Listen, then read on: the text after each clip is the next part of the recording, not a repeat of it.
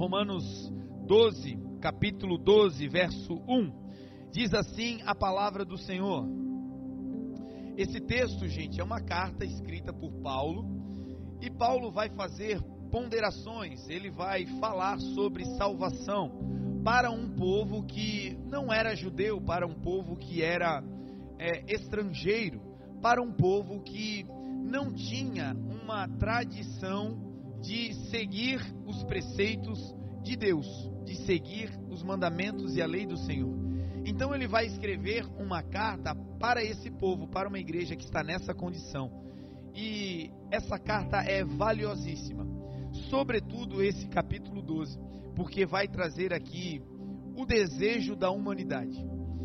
Se tem algo que a humanidade deseja é transformação. E esse texto vai conter a fórmula pela qual nós podemos ter a nossa vida transformada pela glória de Deus. Então, quero te convidar a abrir bem os teus ouvidos, a escancarar o teu coração, para que o Senhor possa ministrar essa mensagem nos nossos corações nessa manhã. Amém? Dito isso, vamos lá. Rogo-vos, pois, irmãos, pela compaixão de Deus, que apresenteis os vossos corpos em sacrifício vivo, santo e agradável a Deus, que é o vosso culto racional. E não sede conformados com este mundo. Em outras traduções vai dizer: E não vos conformeis, não vos amoldeis com este mundo, mas sede transformados pela renovação do vosso entendimento, para que experimenteis qual seja a boa, agradável e perfeita vontade de Deus. Oremos. Pai, te damos graças, Senhor, nessa manhã. Muito obrigado, Jesus, porque tu és um Deus bom. Porque eterna é, Senhor, a tua misericórdia. E as tuas verdades, Senhor, elas duram de geração em geração. Espírito Santo, conduz-nos agora a um lugar de entendimento Vai agora, Senhor, estabelecendo a tua vontade. A tua vontade que descrita nessa palavra, ela está refletida como boa, em um nível mais profundo, agradável, em um nível ainda mais profundo, ela é perfeita. Então, Pai, que toda boa dádiva, que todo dom perfeito, que tudo aquilo que desce do alto, vindo de Ti, o Pai das luzes, se estabeleça agora nesse lugar. Tenha liberdade, Senhor, para tocar Tenha liberdade, Senhor, para libertar. Tenha liberdade, Senhor, para mudar os nossos corações. Essa, Senhor, é a oração que fazemos. A Ti, Jesus, e somente a Ti. Juntos nós te damos toda a honra, toda a glória e todo o louvor. Em nome de Jesus. Amém. Amém? Irmãos, essa carta, essa porção da palavra do Senhor, ela contém aqui uma fórmula. Ela contém elementos de uma fórmula, ingredientes de uma receita bíblica das escrituras de Deus que vão nos conduzir a um resultado. Paulo ele começa a escrever e ele começa a fragmentar essa receita, dividindo ela em pequenas porções. E o final da receita, o final da junção desses ingredientes, é algo que a humanidade deseja, que homens e mulheres que têm a sua integridade mental preservada desejam. E o que é? Todos nós, em uma área mais ampla ou numa área mais diminuta, todos nós carregamos o desejo de ter a nossa vida transformada. Esse é um desejo que perpassa situações culturais. Independente da cultura, independente da geografia, do lugar aonde a pessoa estiver, dentro dela existe um desejo de transformação, de crescimento, de elevação. A nossa vida, ela é um retrato disso. Quando nós nascemos, quando o Senhor nos formou, quando você vai ver o primeiro mover humano, quando a vida é gerada, e a vida ela começa a ser gerada em torno do músculo cardíaco. A primeira coisa a se formar é o coração, e ali você vai vendo todo o resto se formando em volta, e você olhando para como nós éramos no início, a semente, e como nós somos hoje, você vai perceber que houve uma transformação enorme. Você vai ver que o nosso corpo foi transformado, evoluiu, cresceu, se fortaleceu. E a nossa vida física, a nossa vida natural, o nosso corpo físico, expressa uma das vontades de Deus para a humanidade, que é uma humanidade que precisa de transformação.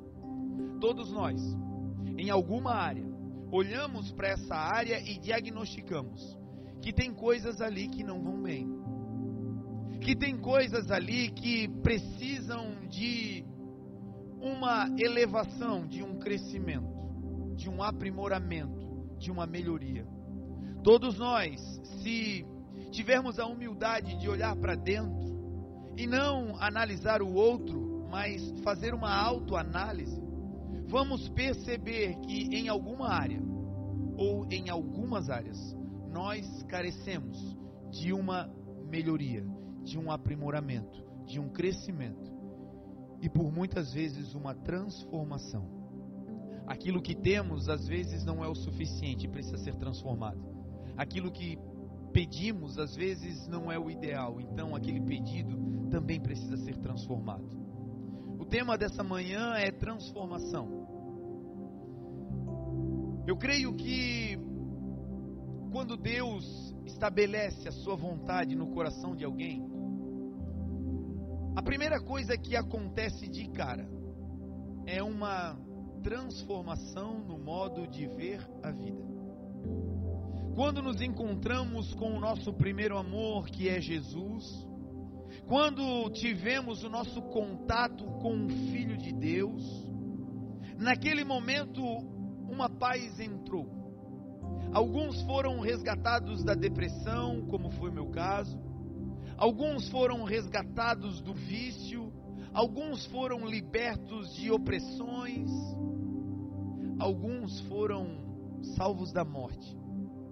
E quando tiveram esse encontro com o Senhor, a paz de Deus, que excede todo entendimento, entrou, porque Jesus, o Filho de Deus, Isaías profetizou e disse que Jesus, ele teria um nome, e o seu nome seria maravilhoso conselheiro o seu nome seria Deus forte.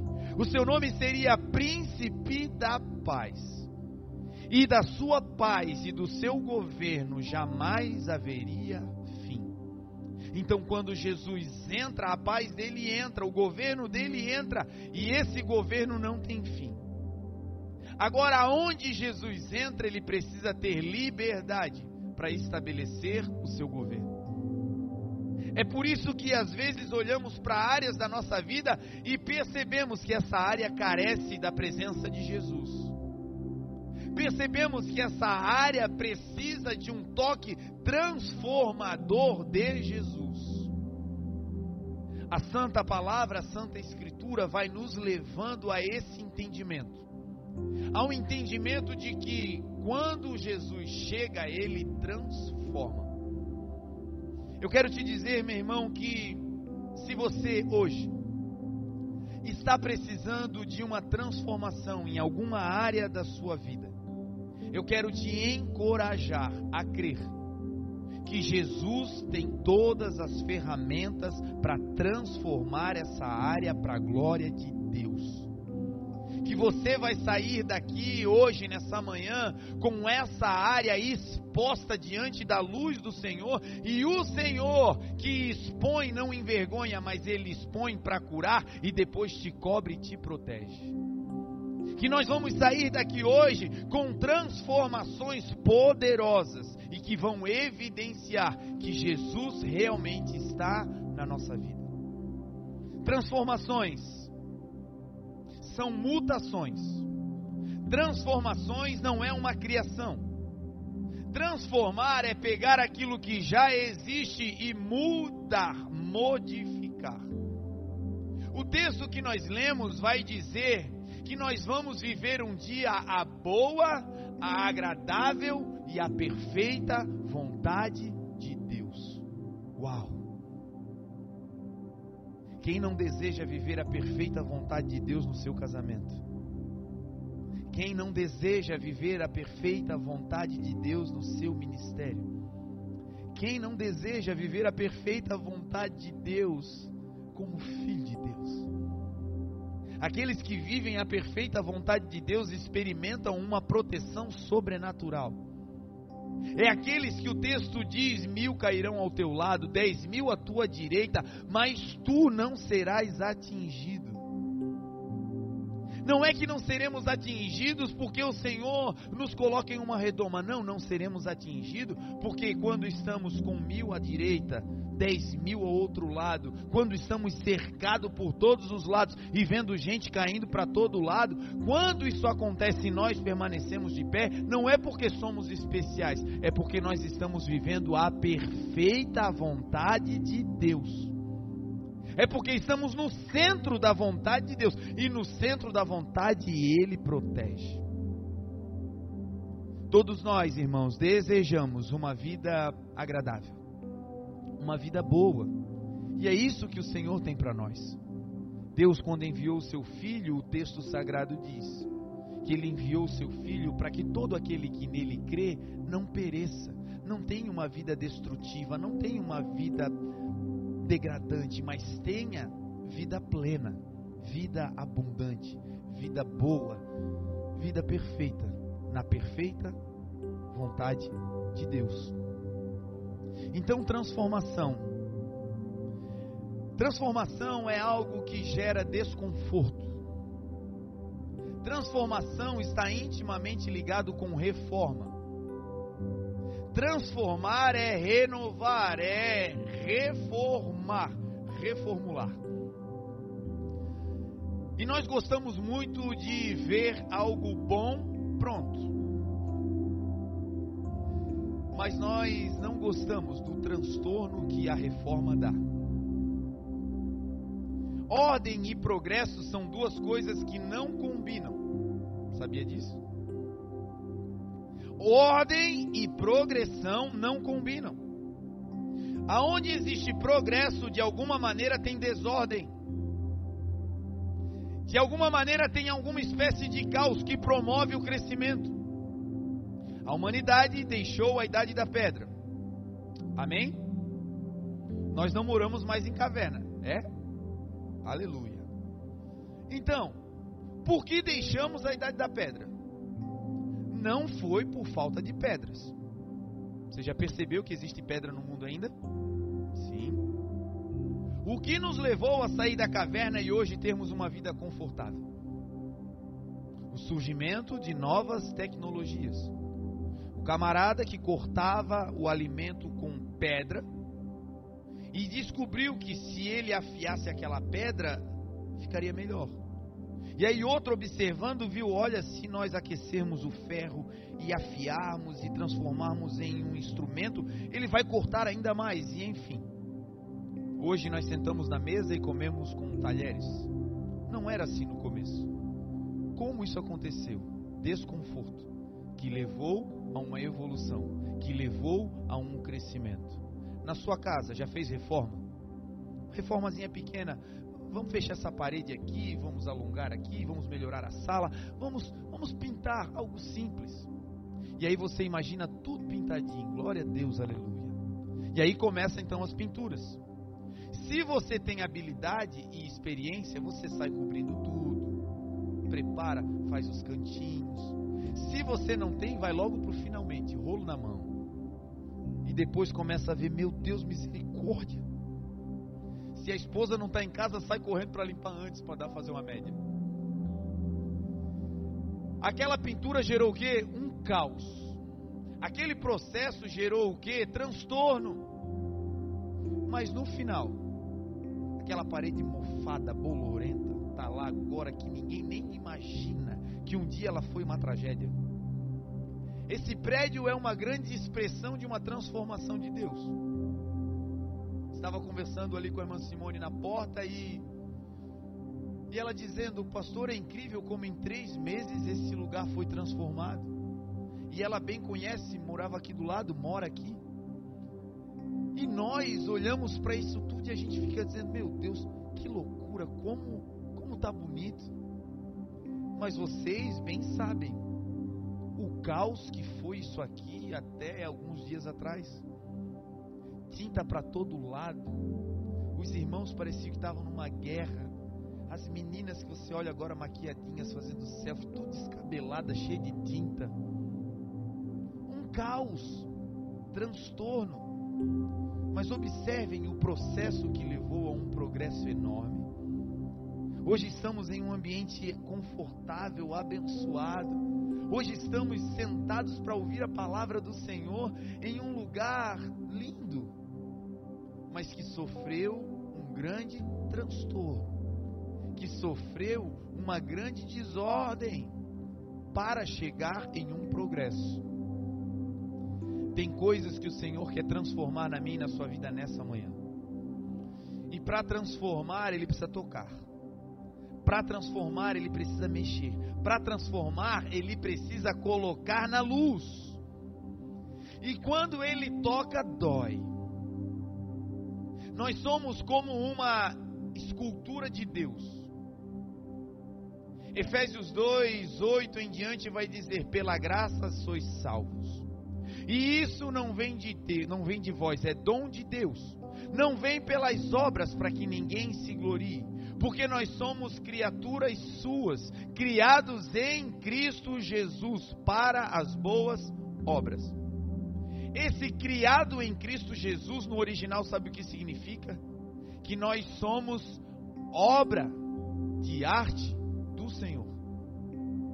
Esse criados em Cristo Jesus significa que nós somos escultura de Deus no original. Sabe como uma escultura é feita? Ela é talhada. Então, para nos levar a um aperfeiçoamento, o Senhor de tempos em tempos coloca o seu pulsão em nós e tira lascas.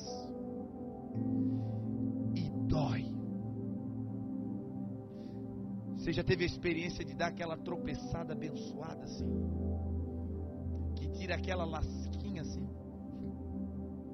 Meu Deus, como dói, parece que o mundo está se acabando.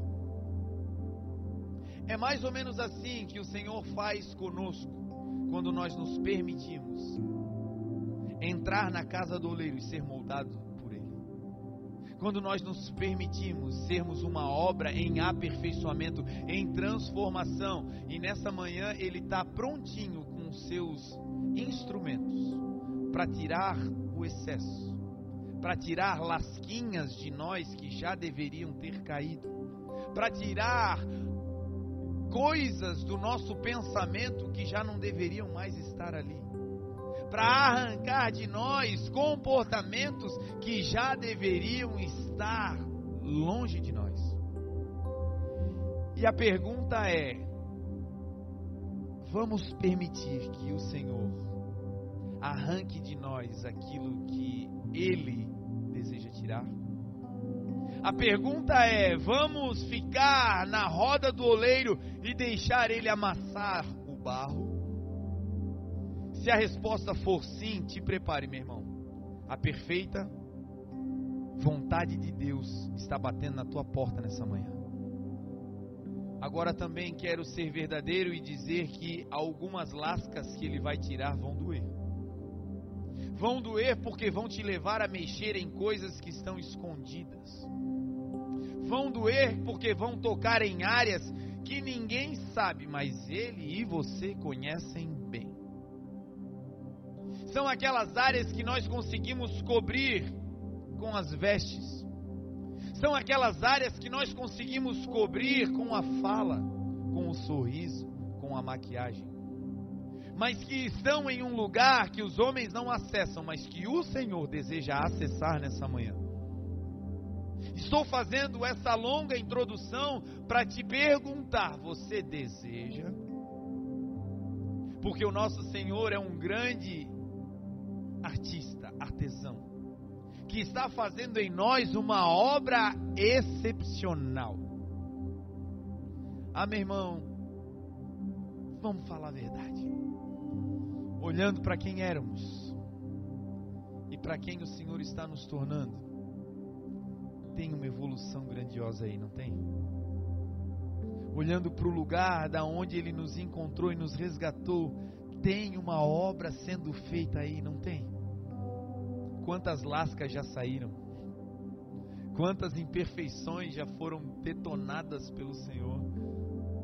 A boa notícia é: o processo não terminou, só vai terminar na glória. Agora, esse artesão perfeito que é o Senhor Jesus, esse carpinteiro por excelência que é o Senhor Jesus, ele é também gentil. Ele não vai colocando a sua ferramenta em quem não deseja. Ele não vai retirando coisas de nós se esse não é o desejo do coração. Não. Esse artesão por excelência, ele está à porta e bate, diz a palavra. E eu quero reforçar a pergunta para mim e para você. Essa área que talvez vai doer, mas que no final vai refletir a glória de Deus. Ela está nessa manhã à disposição do Senhor. Essa área aí no teu casamento que tem algo aí que ainda atrapalha o fluxo. Essa área está à disposição do Senhor nessa manhã, porque se estiver, essa é a manhã que o Senhor marcou para arrancar esse obstáculo daí. Esse comportamento que você sabe que não agrada ao Senhor. Essa coisinha comportamental que às vezes nos apegamos dizendo: Senhor, toque em tudo. Mas essa área aqui, Senhor, esse é o meu jeito. Em nome de Jesus, o nosso jeito não é o nosso jeito, o nosso jeito será o jeito do Senhor. Ele está com a sua ferramenta na mão, batendo na porta e dizendo: Eu quero entrar e arrancar aquilo que já deveria ter saído daí. Você abre o teu coração.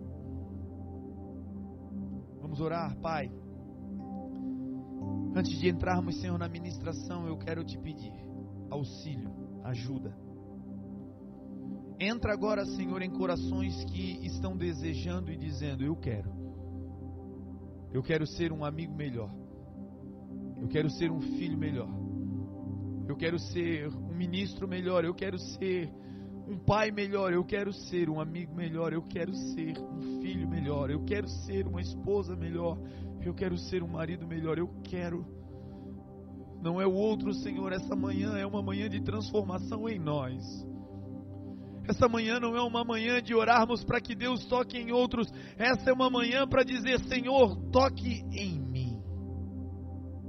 Aqui estamos nós, Senhor, abrindo nosso coração, te permitindo, te dando licença, te dando autorização para entrar e nos esculpir, para que no final nós sejamos uma obra primorosa, gloriosa da tua mão, transformadora em cada vida em cada coração. Essa é a oração que fazemos, em nome de Jesus. Amém. Fórmula da transformação. O primeiro item dessa fórmula, escrita por Paulo, é apresentar-se a Deus. A primeira parte dessa fórmula que vai nos levar a viver uma vida transformada e a experimentar a boa, perfeita e agradável vontade de Deus é apresentar-se a Deus. O texto que nós lemos começa dizendo: Rogo-vos, pois, irmãos. Rogar significa pedir com insistência, pedir humildemente, clamar. Ele está rogando, dizendo: Irmãos, apresentem-se a Deus. A primeira parte dessa fórmula de transformação é simples mas que muitas vezes passa despercebido. Se tem uma área que precisa ser transformada, o primeiro passo é correr para Deus. O primeiro passo é dizer: Senhor, a área está aqui e aqui eu estou. Eu me apresento diante de Ti do jeito que sou, mas quero sair, Senhor, transformado, não como cheguei. O mundo diz que quando nós estamos diante de um problema, nós devemos ser fortes, nós devemos ter autoconfiança. que nós temos a força, que nós temos o poder, que o poder está dentro de nós, que o poder é nosso, não. Todas as vezes que você estiver diante de uma dificuldade, diante de uma situação grave, todas as vezes que você precisar que algo seja transformado na sua vida, lembre-se disso. Não é na força do braço, não é no muito falar, não é na capacidade intelectual. Para quem é de Deus, as transformações vêm através do Filho de Deus. Corra para Jesus, apresente-se a Ele e Ele vai começar o processo de transformação nessa área para a glória de Deus. Parece simples, mas no olho do furacão às vezes nos esquecemos disso. Quando uma grande dívida surge do nada, a primeira coisa que naturalmente se tenta fazer é buscar recursos. Ver se o crédito da conta bancária supre aquele empréstimo. Ver se um amigo tem condições de emprestar, enfim, vamos vender algo. E no meio dessa crise financeira, Deus está dizendo: quer que essa crise seja transformada? O processo é, antes de sair correndo para fazer qualquer coisa natural, se apresente diante de Deus e diga: Senhor, aqui está o meu grande problema, ajuda-me. E o Senhor vai te dar uma estratégia poderosa para sair desse lugar. E essa área será transformada para a glória de Deus. Todas as áreas em que temos um problema, em que estamos patinando, e que precisam de transformações. Essas áreas elas estão esperando que a gente corra para Jesus e apresente elas ao Senhor. Primeiro passo para a transformação é se apresente ao Senhor. Não se esconda. A tendência humana quando as coisas não vão bem é que a gente se esconda. Já viu que quando tudo vai bem a gente conta para todo mundo? Quando as coisas vão bem, estão abençoadas, a gente gosta de contar isso, é uma benção. Agora, quando as coisas vão mal, a tendência é que a gente se enclausure. A tendência é que a gente vá para uma caverna, que nós nos isolemos. E a palavra do Senhor, o sábio Salomão declarou: que aquele que se isola busca os seus próprios interesses e se insurge contra a verdadeira sabedoria. Quem é a verdadeira sabedoria? Jesus. Então o texto de hoje está dizendo: quer uma transformação poderosa? Comece com algo simples. Todas as áreas que precisam de transformação é o casamento, é o namoro, é o noivado, é a faculdade, é vida profissional, não importa, precisa de transformação, se apresente ao Senhor. E a boa dádiva é que nessa manhã a oração que nós acabamos de fazer foi essa parte da fórmula. Senhor, nós estamos aqui, faz a tua vontade.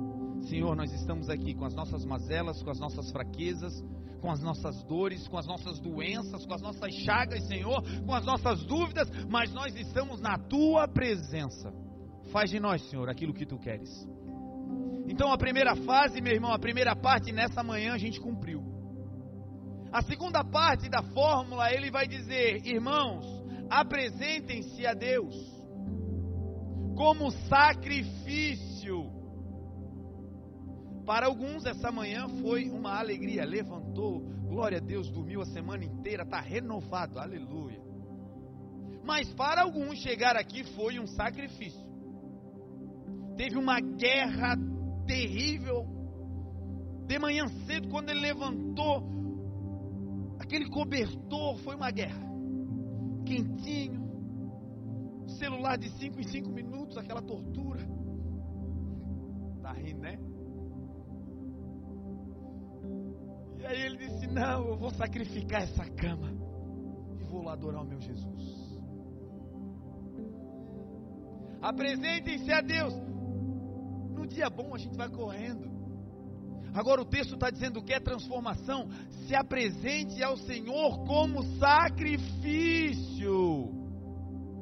É no dia que Deus te chama para fazer algo que você humanamente não pode. É nesse dia que você deve ir.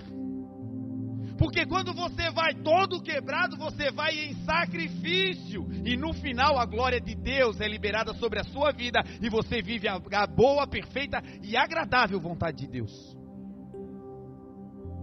Coloque isso no teu coração. Essa área de transformação, ela passa por sacrifícios. Apresentem-se, cheguem diante de Deus, mas cheguem de maneira sacrificial. Sacrificar, meu irmão, significa escolher, optar. Todas as vezes que você vai fazer algo para Deus, você vai ter que tomar uma decisão, você vai ter que optar em detrimento de outras coisas. E o Senhor está dizendo: vai ser com sacrifício, sim. Não vai ser todas as vezes com o céu aberto, não será. Às vezes nós estamos ministrando em lugares que o céu está rasgado, você vai nadando assim, ó. não precisa nem falar nada, larga o microfone, o Senhor está pegando todo mundo, aleluia, uma bênção. Mas é assim todo dia? Não, não é. Tem lugares que você chega e vai ministrar a palavra e as pessoas estão assim: o que, que ele está querendo dizer? E aí olham com aquela cara de incredulidade, dizendo: será?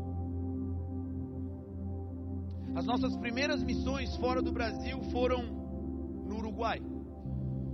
E lá nós pregamos no nosso primeiro giro missionário em várias igrejas. E uma era dentro de um container.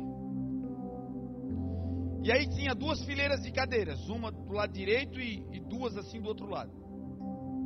A igreja devia estar lotada com umas cinco pessoas. E aí quando eu entrei pensei, meu Deus, cinco pessoas vai ser uma benção isso aqui. Quando nós botamos o pé, um endemoniado se levantou lá atrás. E começou a rosnar, a pastora levantou, foi lá, botou a mão, ele foi andando para trás, quase caiu da igreja, caiu assim, caiu no meio da igreja. E caiu e ficou o culto todo. Meu Deus, ninguém vai juntar ele não. Comecei a ministrar. Ministrando a palavra, o espírito de incredulidade no lugar. As pessoas olhando dizendo: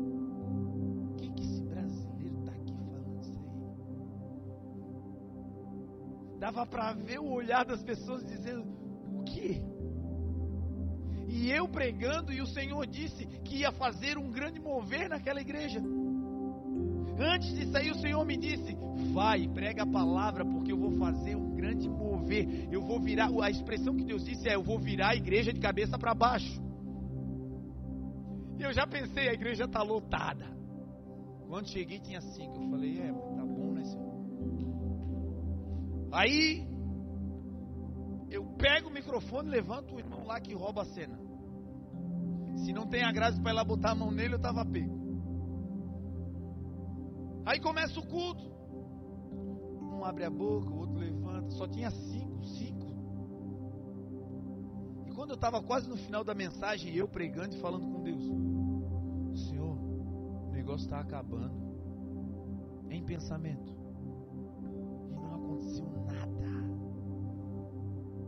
Senhor disse: Agora para de pregar e ore, porque eu vou derramar agora os meus sinais. Irmão, o mais incrédulo já era eu. Eu, eu, eu já estava acreditando menos que a galera. Falei, amém, irmãos, vamos orar. Tava o pastor Fernando e o pastor Bartolomeu na primeira fila. Olhei para o pastor Bartolomeu, ele fez assim. O pastor Fernando deu aquela olhada pro teto. Falei, irmãos, vamos orar. E o Senhor disse: Diga para eles que agora eu vou derramar os meus sinais. Eu falei, nossa, já está uma tragédia, não começa a ser, tá bom assim. E aí falei, olha irmãos, vamos orar, Deus vai derramar os seus sinais. No meu coração era tipo, vai derramar dentro do coração de cada um, ninguém vai ver nada, tá bom. Quando eu falei, Senhor Jesus, a irmãzinha lá do canto começou, aleluia. O irmãozinho estava dormindo na primeira fila, o Espírito Santo pegou ele e já começou a pular. Foi uma loucura. O container quase virou. E eu saí dali dizendo: Que isso, Deus? E ali o Senhor me ensinou: Eu sou o Deus que quando prometo, cumpro. Não pare de fazer porque não tem evidências do que eu falei acontecendo. Não pare de pregar, porque o que você está pregando não está dando efeitos na hora.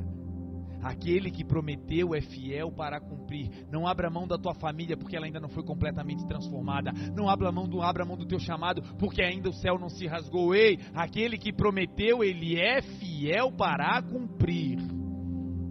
E no final, aquele ambiente de trevas foi transformado para a glória. Estou te dizendo isso porque naquele dia foi um sacrifício. Eu me apresentei ao Senhor, eu vou pregar. Mas quando eu cheguei no ambiente, o ambiente era difícil, era hostil. E pregar naquele ambiente foi um sacrifício. E talvez para você ir trabalhar no lugar que você está trabalhando, está sendo um grande sacrifício. Viver debaixo dessa condição familiar, emocional, talvez para você está sendo um enorme sacrifício. Mas esse sacrifício diante do Senhor faz parte da fórmula que vai transformar a tua vida. Ei, não pare, continue sacrificando a sua vida na presença do Senhor. Porque no final, meu irmão, te prepara, um rebuliço vai acontecer. Segunda parte da fórmula, sacrifício. Primeiro se apresente, depois sacrifiquem. Apresentem-se, irmãos, diante de Deus em sacrifício. A terceira parte é sacrifício vivo. A nossa vida vai ser transformada, meu irmão, mediante a nossa entrega da vida para o Senhor. Deus está dizendo: Eu quero que você se entregue a mim para viver essa transformação, mas se entregue vivo. Se entregue com a energia da juventude que você tem. Se entregue com esses anos de força que você tem pela frente. Se entregue com toda a garra que você ainda possui.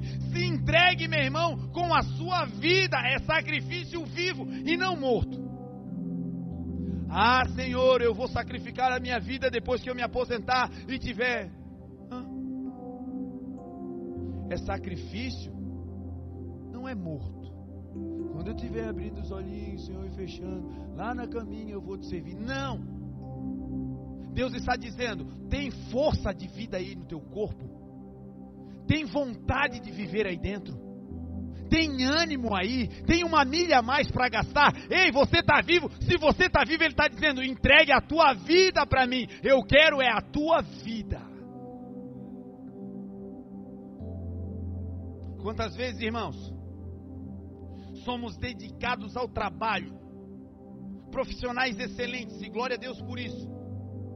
Mas quando é para se apresentar ao Senhor em sacrifício, vem morto toda a vida cansado, toda a vida desanimadinho.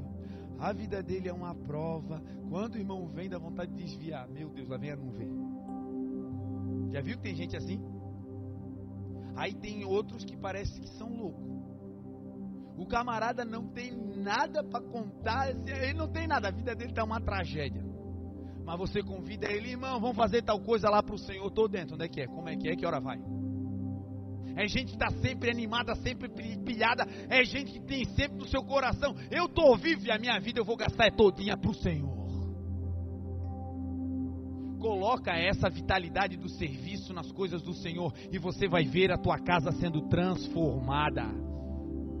Coloque essa vitalidade que você tem para ganhar dinheiro, para ganhar almas para o Senhor, e você vai ver a tua vida e a tua história sendo transformadas. Se apresentem em sacrifício, não tem jeito, vai ter que sacrificar, vai ter que abandonar algumas coisas, vai ter que fazer. E quando você fizer isso, é para se apresentar vivo. Deus está nessa manhã te dizendo: ei, o teu chamado ministerial não é para daqui a 50 anos, começa agora, começa já, é para hoje. O Senhor te chamou para um lugar de ministração, para um lugar profissional. Ei, não é para daqui a 50 anos, começa hoje. Nem todo mundo vai servir aqui, nem todo mundo vai cantar aqui, mas todo mundo que é de Deus vai se sacrificar e vai fazer uma obra para o Senhor em todos os lugares, em todas as instâncias, fazendo com sacrifício vivo, com força para Deus. Porque tem gente que consegue dar um mau testemunho a um trabalha. É o cara que você olha, nunca tá. Está sempre escondido. Todo mundo pegando, cadê o camarada? Ele está escondido, está escondido em algum lugar. É gente que não é proativa, você tem que botar uma lista do que ele tem que fazer. Cristão, homem de Deus, mulher de Deus, e que só faz o que está escrito. Olhe lá. E se coloca uma vírgula a mais, ele diz: não estava no contrato. Hã? Deus está dizendo: quer transformar os ambientes, quer ver a sua vida transformada, se apresente a mim. Perceba, tua casa, o teu trabalho vai ser transformado. Mas antes de transformar o trabalho, o que que Deus está dizendo? Você se apresentou a Ele primeiro. E aí você recebeu força dele. E aí você recebeu energia dele. Aí você recebeu estratégia dele. Aí você vai para o teu trabalho. E lá você se sacrifica pelo Senhor. Que coisa linda é entrar em lugares onde os profissionais refletem a glória de Deus. Que coisa linda é ser atendido por um médico que reflete a glória de Deus. Que coisa linda é ser atendido por, por, por um atendente de caixa que reflete a glória de Deus. Que coisa linda é ter aula com quem reflete a glória de Deus. Está na pilha, está entusiasmado. Não pode ver um aluno perguntando, já passou do horário, não tem mais nada para fazer, tu quer aprender, eu vou transferir tudo que eu tenho, está aqui.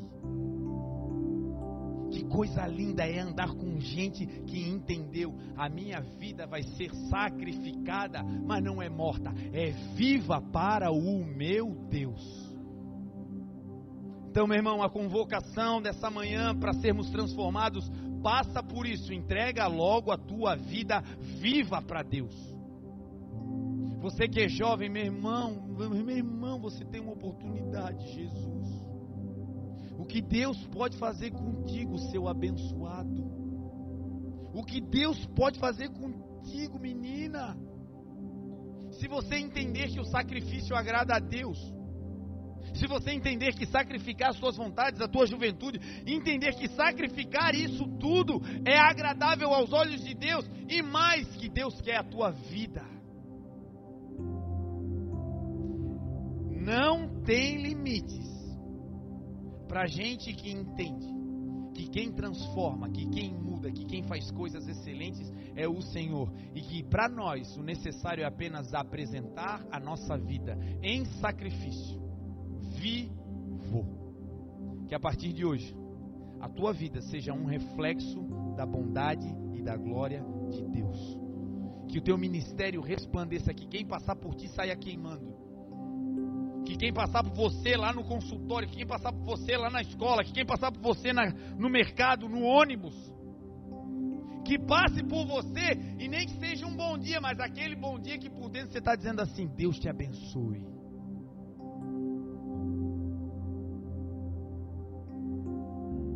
Existe poder distribuído por Deus dentro do povo de Deus.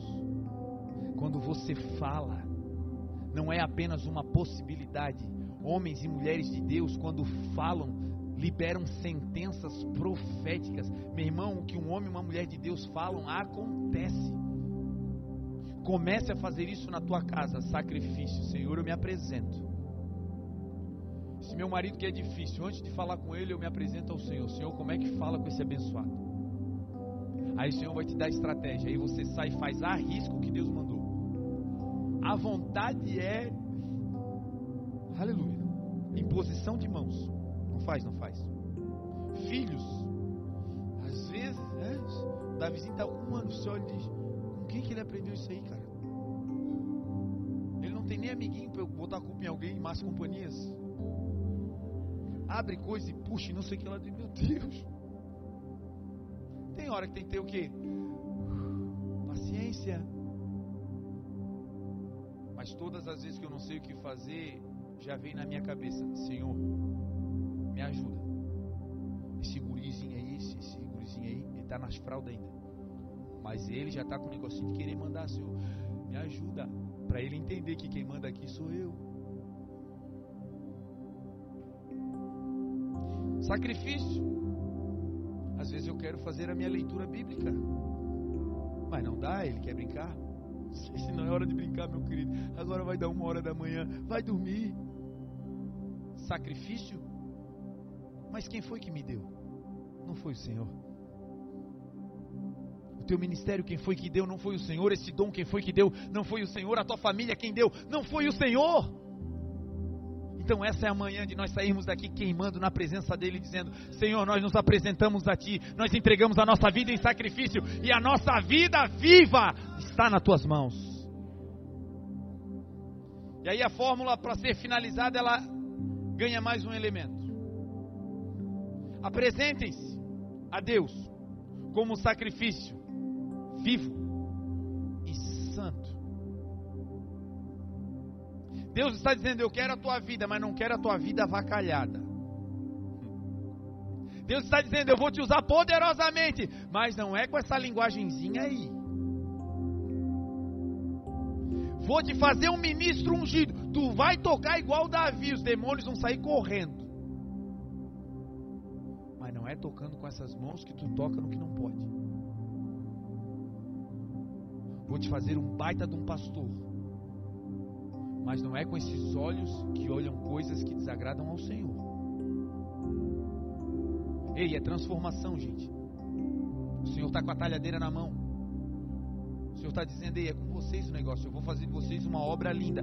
Ei, Blumenau vai ficar pequena. Eu vou espalhar vocês pelo mundo. Só que é o seguinte: antes disso, transformação. É sacrifício? É. É vivo? É. Mas é santo.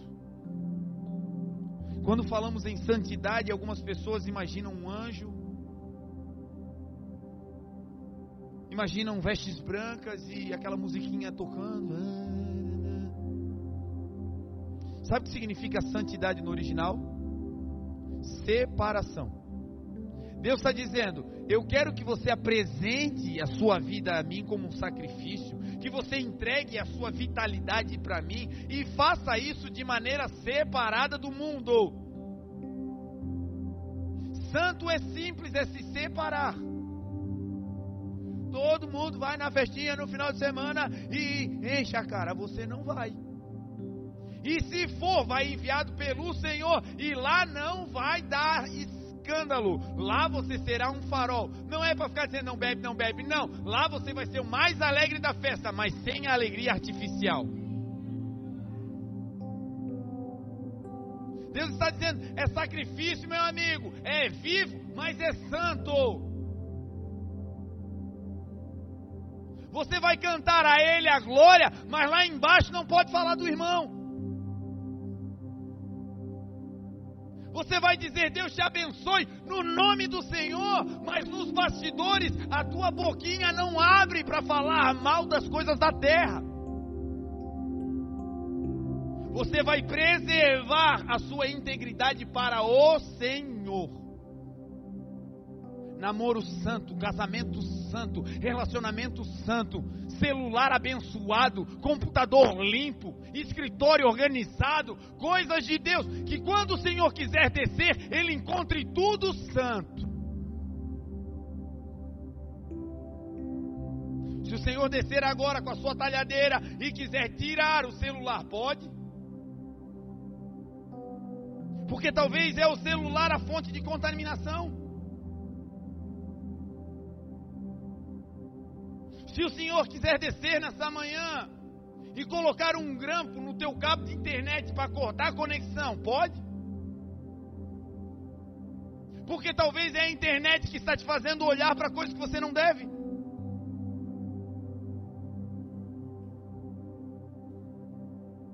E se o Senhor desejar pedir algo que para você nem é pecado,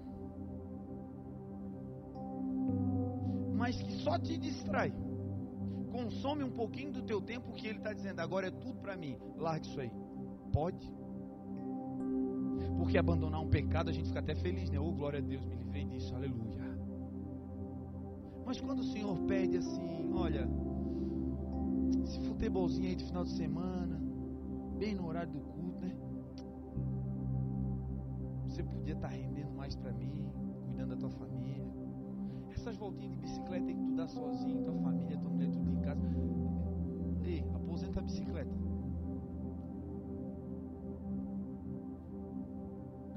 Você que é um pescador nato. É, porque Deus corta, Deus corta, não tem jeito. Deus vai cortando tudo. E se o Senhor por um período pedir para você, ó, não pesca mais, e aí? Dá vontade de subir lá em cima e pegar tudo de volta, mas As coisas que mais doem para sair da gente não são as ruins, são as boas. Mas são coisas boas que nos distraem. São coisas boas que tiram a tua integralidade do Senhor, que roubam o teu tempo e que te desviam do foco. Estava vindo para cá, passando a sinaleira e, e orando por um irmão e, e Deus me mostrou. Um irmão, líder, abençoado, teve a sua vida transformada. E aí Deus me mostrou, diga para ele que ele está assim, olhando para o lado. A cena era o Senhor na frente dele e ele olhando para o lado. Não era um pecado. Era apenas uma distração. Diga para ele que ele está se distraindo, ele pode render mais para mim. Ele está deixando a desejar naquilo que eu tenho na mão dele. E quantas vezes, meu irmão, é assim? Deus quer nos fazer uma bomba para transformar lugares, mas coisas boas para nós estão nos distraindo. Na maioria das vezes a distração não é pecado. Só que a distração rouba a tua performance. É você escrevendo um texto e olhando o WhatsApp. O texto até sai, mas a probabilidade de ter saído de maneira tacanha diante daquilo que você poderia render é altíssima. Você vai fazer uma viagem, programa o destino, e você sai. E no meio do caminho você vê um lugar legal aí, vamos dar uma paradinha aqui. E aí, vamos dar uma paradinha ali. E aí a viagem que era de duas horas. Estou falando aqui, é óbvio, se você for passear, para em tudo que é lugar, aleluia. Mas se você está fazendo um negócio que tem rota, tem que sair daqui e chega lá, cada vez que você para, você se distrai. E perde a performance. Distração, na maioria das vezes, não é pecado, mas te faz perder tempo. Era algo que era para ter terminado às 10, mas ficou distraído. Nome de Jesus, que essa seja a manhã de nós nos focarmos no Senhor. Nós devemos correr a carreira que nos está, nos está proposta com paciência e olhando firmemente para Jesus, que é o autor e o consumador da nossa fé. Por fim, Paulo diz que o sacrifício deve ser vivo, santo e agradável a Deus. Tudo isso que nós vamos fazer é uma fórmula poderosa. Mas só dá resultado se esse sacrifício for agradável a Deus. Porque tem gente que sacrifica coisa que Deus não pediu. Tem gente que para de fazer coisa porque porque alguém falou. Tem gente que deixa de realizar algo que era até de Deus. O que Deus quer que você sacrifique, Ele vai falar para você. Não vai ser uma imposição religiosa, não vai ser pressão da galera, não. Deus vai vir, vai falar contigo. Meu irmão, sacrifica isso aqui, porque isso aqui está impedindo o teu crescimento. É um sacrifício que agrada a quem? Não é a você, não é a família, não é os amigos. É um sacrifício que deve agradar a Deus. Rogo-vos, pois, irmãos, que apresenteis os vossos corpos em sacrifício vivo, santo e que tudo isso agrade a Deus. O vir à igreja não pode ser para agradar o pastor. O entrar no ministério não pode ser para agradar os amigos. O desejar uma liderança e exercer a liderança não deve ser para agradar o teu ego. O fazer isso tudo para Deus deve ser no final para agradar a Deus. É aquele negócio que você sabe, eu estou fazendo isso aqui, mas Deus está feliz comigo. É aquela oferta que você dá, que você, você sabe, aquilo ali foi algo que Deus mandou fazer. E você faz com alegria porque você sabe que aquilo ali está agradando a Deus é aquela visita que você faz para um amigo, para um irmão, para um familiar, e você sabe, você podia estar em outro lugar, mas Deus está se agradando daquele sacrifício, foi Ele que te mandou ir lá naquele lugar. E quando é assim, guiado pelo Espírito, o céu rasga. coisas poderosas acontecem. Sacrifício vivo, santo e agradável a Deus. Essa é a fórmula, são os ingredientes. E essa fórmula vai gerar agora um resultado. Se vocês se apresentarem assim a Deus, vocês vão ser transformados. Vocês não vão se moldar ao mundo e vocês serão transformados. Nós desejamos transformação. Amém? Nós estamos falando sobre transformações. Agora a transformação, ela tem uma antessala. A transformação, ela só acontece com mudança de mente. Não é apenas deixar de fazer. Para você largar de vez, você precisa ter uma mente renovada. É ter um entendimento, uma revelação de Deus divina do porquê você está largando aquilo. O que nós precisamos para ter as áreas da nossa vida transformadas não é apenas uma mudança nas áreas, é uma transformação na mente. Toda área da nossa vida que não muda, não é porque Deus não quer, é porque a nossa mente naquela área não foi renovada.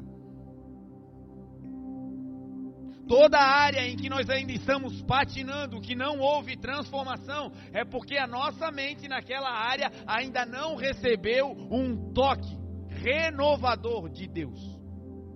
Então a transformação ela vem do lado de fora, nas atitudes, no convívio, no trato, quando a mente muda. O Senhor Jesus, quando andou sobre essa terra, uma das maiores marcas do ministério de Jesus era a sua capacidade de entrar na mente das pessoas era a capacidade de renovar a forma como as pessoas pensavam. Jesus entrava em situações que as pessoas estavam acostumadas a pensar e a realizar do mesmo jeito sempre. Jesus mudou culturas que eram milenares e mudou renovando a mente de pessoas, transformando a forma de pensar das pessoas. Jesus certa vez mudou a mente de um empresário. Ele estava vivendo um período difícil, ele estava vivendo em uma trajetória que economicamente estava trágica. A sua empresa tinha entrado em colapso. E Jesus vai começar a dar uma aula de transformação de mente daquele empresário. O texto que comprova isso é quando Jesus se encontra com Pedro. Pedro ele era líder de uma, de uma cooperativa, tinham outros barcos, era uma indústria de pesca da época. E ele tinha acabado de vir de uma jornada de pesca onde ele não tinha pego nada. Você sabe, toda a atividade profissional ela gera custos para se manter. Ainda que os barcos não eram motorizados, mas tinha o desgaste do equipamento, tinha o desgaste físico. Então, trabalhar e não receber é algo que em algum momento vai gerar um colapso. E foi nesse dia que Jesus chegou. Chegou para mudar a vida daquelas empresas, para mudar a vida daquelas pessoas, mas chegou primeiro para transformar a mente do gestor. Jesus vai dar uma aula de como a mente de Pedro deveria ser renovada para que ele tivesse uma transformação na sua empresa. A cena é Pedro lavando as redes e Jesus chegando. Quando Jesus chega, a primeira coisa que Jesus faz, Jesus entra na empresa. O que vai fazer o negócio dar certo não é ter muito barco, não é ter muito produto em estoque, não é ter fluxo de giro, não. O que vai fazer a empresa dar certo é Jesus entrando nela. O que vai fazer a tua carreira subir não é se o teu currículo é top, o teu currículo tem que ser top, mas quem tem que ser top na tua vida é Jesus.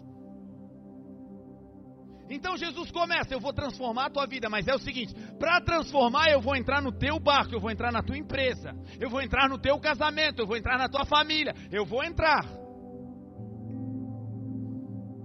Mérito de Pedro, não expulsou Jesus tem áreas que o Senhor está entrando, já botou a mão, Ele está trabalhando. Em alguns momentos a gente impaciente diz: Senhor, sai daí, deixa que eu faço. Porque está demorando demais, Senhor. Senhor, deixa comigo. Agora eu assumo o controle. O Senhor já me tirou do atoleiro, agora deixa comigo. Qual é o mérito da transformação de mente que Pedro vai começar a ter? O único mérito dele foi ele aceitou Jesus entrar. Jesus já entrou na nossa vida, Jesus já entrou na nossa casa, nós já entregamos a nossa vida ao Senhor. Agora, deixemos com que Ele atue na maneira dele. Jesus entra e agora, dentro do barco, vai começar a mudar a mente de Pedro. A primeira coisa que Jesus faz, Jesus reposiciona o dono da empresa. O dono da empresa, o dono do barco, estava do lado de fora lavando as redes. Ele estava envolvido com o trabalho braçal, ele estava envolvido com a manutenção dos equipamentos, mas o dono do barco era ele, o dono do barco estava do lado de fora. Tem coisas preciosas que o Senhor te deu e você está deixando o precioso de Deus para fazer as coisas braçais e Deus está te dizendo: foca naquilo que eu te dei, no mais importante. O dono do barco tem que estar tá dentro do barco, meu amigo. Deus te chamou para pregar, quem tem que pregar é você, meu amigo. Deus te deu uma unção para tocar, você tem que tocar e acabou. Deus te deu uma empresa, vai para lá, começa cedo, ainda que esteja tudo difícil, não larga na mão dos funcionários. Aquela unção de gestor naquele lugar é tua, é teu. Tem coisas que degringolam no processo, porque nós estamos apenas no lugar errado. Jesus entra no barco e começa a mudar a mente de Pedro começa a dizer para ele: deu tudo errado, mas é o seguinte: tu não tem que estar fora do barco, tem que estar aqui dentro. Volta. Ele reposiciona Pedro. Gente nessa manhã que está sendo reposicionada. Você já tinha largado porque deu errado e o Senhor está dizendo: Ei, eu não dei para ti. Eu quero mudar a tua mente. Para de dizer que vai dar errado. Com Jesus vai ter que dar certo. Ele é fiel para cumprir.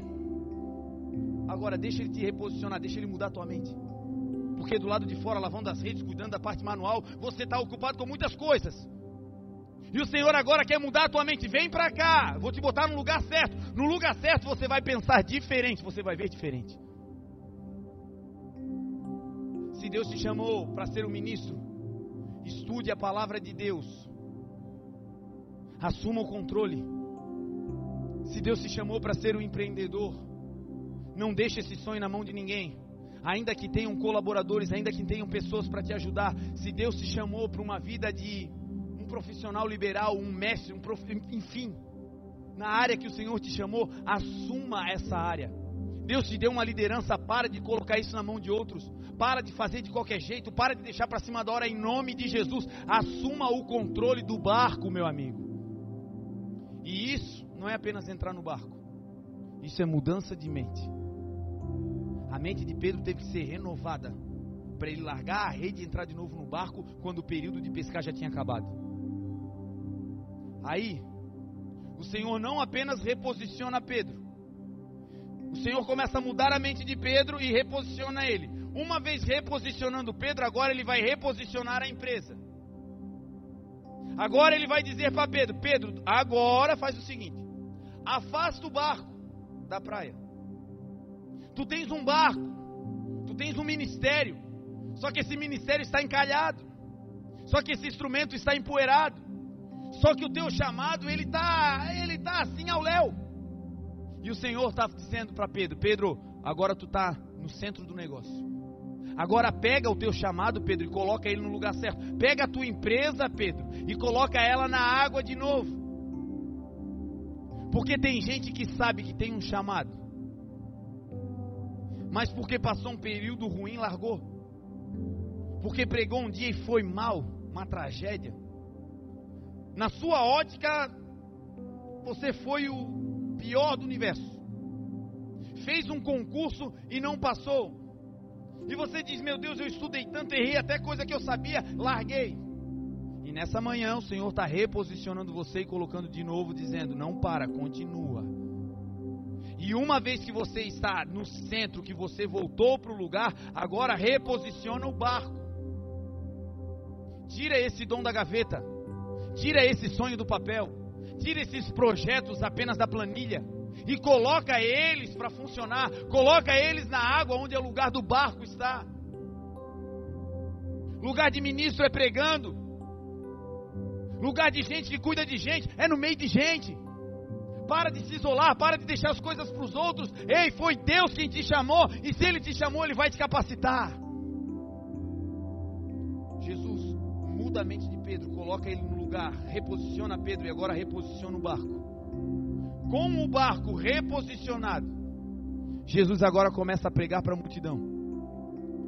Jesus pega aquela empresa agora e dá um propósito para ela. Porque tem gente que está focada em ganhar dinheiro e glória a Deus por isso. E qual é o propósito do dinheiro que você vai ganhar? Recentemente, sabe aquelas surpresas de Deus assim que você fica assim, meu Deus, que loucura, né? Recentemente, recentemente também não, né? Um ano e pouco atrás. Eu e a pastora ganhamos uma grande oferta. Grande. E essa oferta veio em imóveis. E eu nunca tive nenhuma barraquinha assim no meu nome, nada. Um bangalô, nada. E de repente o Senhor nos deu terras. E quando a gente recebeu aquilo que assinou o contrato, eu saí dizendo: já sei o que eu vou fazer aquele terreno eu vou vender, vou comprar não sei o que, eu vou comprar uma lancha maior, eu vou não sei o que lá, eu vou construir uma igreja. Meu Deus! Tudo que eu tentei vender, não vendi. Eu ficava, Senhor, o que, que é isso? E o Senhor falou: Tu ainda não acertou o propósito. Aí eu comecei, tá, Senhor, esse, esse terreninho aqui, esse aqui, ó. O que, que é para fazer com isso aqui? Ah, esse aqui tu vai fazer isso. Uma semana depois, bum. Senhor, e os outros? Os outros eu não vou te contar nada, deixa assim. Segue vivendo igual um maluco como tu sempre viveu. No tempo certo eu vou te mostrar o propósito. E quando tiver propósito, vai dar certo. Não é que a empresa é ruim, não é que o negócio faliu, não, tá tudo certo.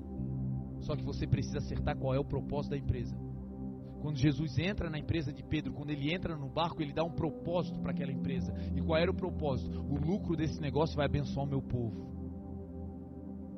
Essa empresa vai servir de fonte de proclamação do Evangelho. Essa carreira que você quer tem um propósito? Ou é só para ter um currículo? Esse lugar que você deseja pisar tem um propósito? Ou é só para chegar lá e fazer uma selfie e dizer cheguei? Essa viagem, esse país, essa nação que Deus quer te levar, tem um propósito claro para você? Ou é só para satisfazer o ego? Se tiver um propósito, te prepara. O texto vai dizer que a pesca que Pedro fez debaixo de um propósito foi maravilhosa. Que mudou? para que o barco deixasse de ser vazio e se tornasse uma empresa próspera. A mente de Pedro. Jesus mudou a mente dele, fazendo com que ele aceitasse voltar a fazer o que ele estava com dificuldade de acertar. É difícil voltar a um lugar que a gente saiu envergonhado. É difícil voltar a ministrar num lugar que você chamou Jesus de Genésio. É, é difícil voltar a sentar na mesa com pessoas que o relacionamento foi cortado. É difícil. Mas é difícil enquanto a mente for a mesma. Agora, se Deus renovar a mente, os seus pensamentos serão outros. Você vai ser transformado nas suas atitudes. Você não vai mais ver como o mundo vê, você vai ver de acordo com a visão de Deus. E se a mente for transformada, já era. Você vai viver a boa, perfeita e agradável vontade de Deus. Por fim, quando Pedro está dentro do barco e vê o Senhor pregando, a mente dele vai fazendo assim, ó. Ele vai vendo os sinais acontecendo na praia, ele vai vendo o Senhor abençoando, ele vai olhando para aquele barco que talvez ele tinha dito, meu Deus do céu como é que eu vou sustentar isso aqui agora, meu Deus? Vou lavar a rede, vou para casa, esfriar a cabeça, né? E aí Jesus vem e começa a mudar a mente dele. Ele estava indo para lá, para casa. E aí quando Jesus muda a mente, Jesus faz ele voltar para o barco. Faz ele voltar para o barco numa hora imprópria. Não era mais hora de pescar. Jesus mudou a mente dele dizendo: "Ei, tu sabe pescar muito bem, tu conhece as técnicas, mas agora tu vai pescar debaixo da minha revelação." Ah. É você, vendedor, andar na rua e o Senhor dizer: "Entra aqui, entra." Senhor, eu, eu tive aí ontem. Agora, agora, entra. E ali você fazer em um dia a venda do mês todo. É você andar pela rua e não pescar com rede, mas pescar debaixo de revelação. É você olhar para essa cidade e o Senhor dizer, dizer para você claramente: é nessa empresa que você vai trabalhar. E aí você vai, quando o currículo chega, a resposta vem e o Senhor abre tudo. Que aconteceu com Pedro é que ele não foi mais pescar na técnica. Quando ele volta para pescar com a mente renovada, o texto diz que ele diz ao Senhor, quando o Senhor diz para ele: Pedro, vamos a mar alto, vamos pescar. Pedro olha para Jesus e diz: Senhor, eu pesquei a noite toda. Eu usei a técnica antiga, Senhor. Eu conheço esse lugar. Eu, eu, eu sei como é que é. Mas depois de ver tudo que o Senhor fez, depois que o Senhor me reposicionou, me botou de novo no centro do negócio, depois que o Senhor reposicionou meu negócio, depois que o Senhor deu um destino para aquilo que o Senhor me deu, usando isso para a glória do nome de Deus, depois disso tudo, Senhor, eu tenho algo para dizer. Com a mente renovada, ele disse: Eu pesquei a noite toda, mas debaixo da tua palavra eu vou lançar a minha rede. Eu não vou mais pescar, Senhor, na técnica, agora eu vou pescar debaixo de revelação. Eu não vou mais tocar, Senhor, por tocar, eu vou tocar debaixo de revelação. Eu não vou mais pregar o que eu quero, eu vou pregar debaixo de revelação, Senhor. Eu não vou mais trabalhar em qualquer lugar, eu vou trabalhar no lugar que o Senhor tem preparado para mim, Senhor. Eu não vou mais sair andando com todo mundo, eu vou andar com gente que o Senhor preparou para mim. Eu não vou sair dando tiro para todo que é lado, Senhor, para ter um relacionamento. Não, eu vou esperar o relacionamento que o Senhor tem preparado para mim. Eu vou me relacionar debaixo de revelação. Essa é a manhã, gente, que o Senhor nos trouxe aqui para dizer eu estou virando uma chave na tua mente, eu estou virando uma chave no teu coração. E a partir de hoje, coisas que não davam certo, com essa mente renovada, você vai voltar a fazer e o Senhor vai abençoar, o Senhor vai multiplicar, o Senhor vai dar propósito. E você vai ver a boa, perfeita e agradável vontade de Deus se manifestando na tua vida.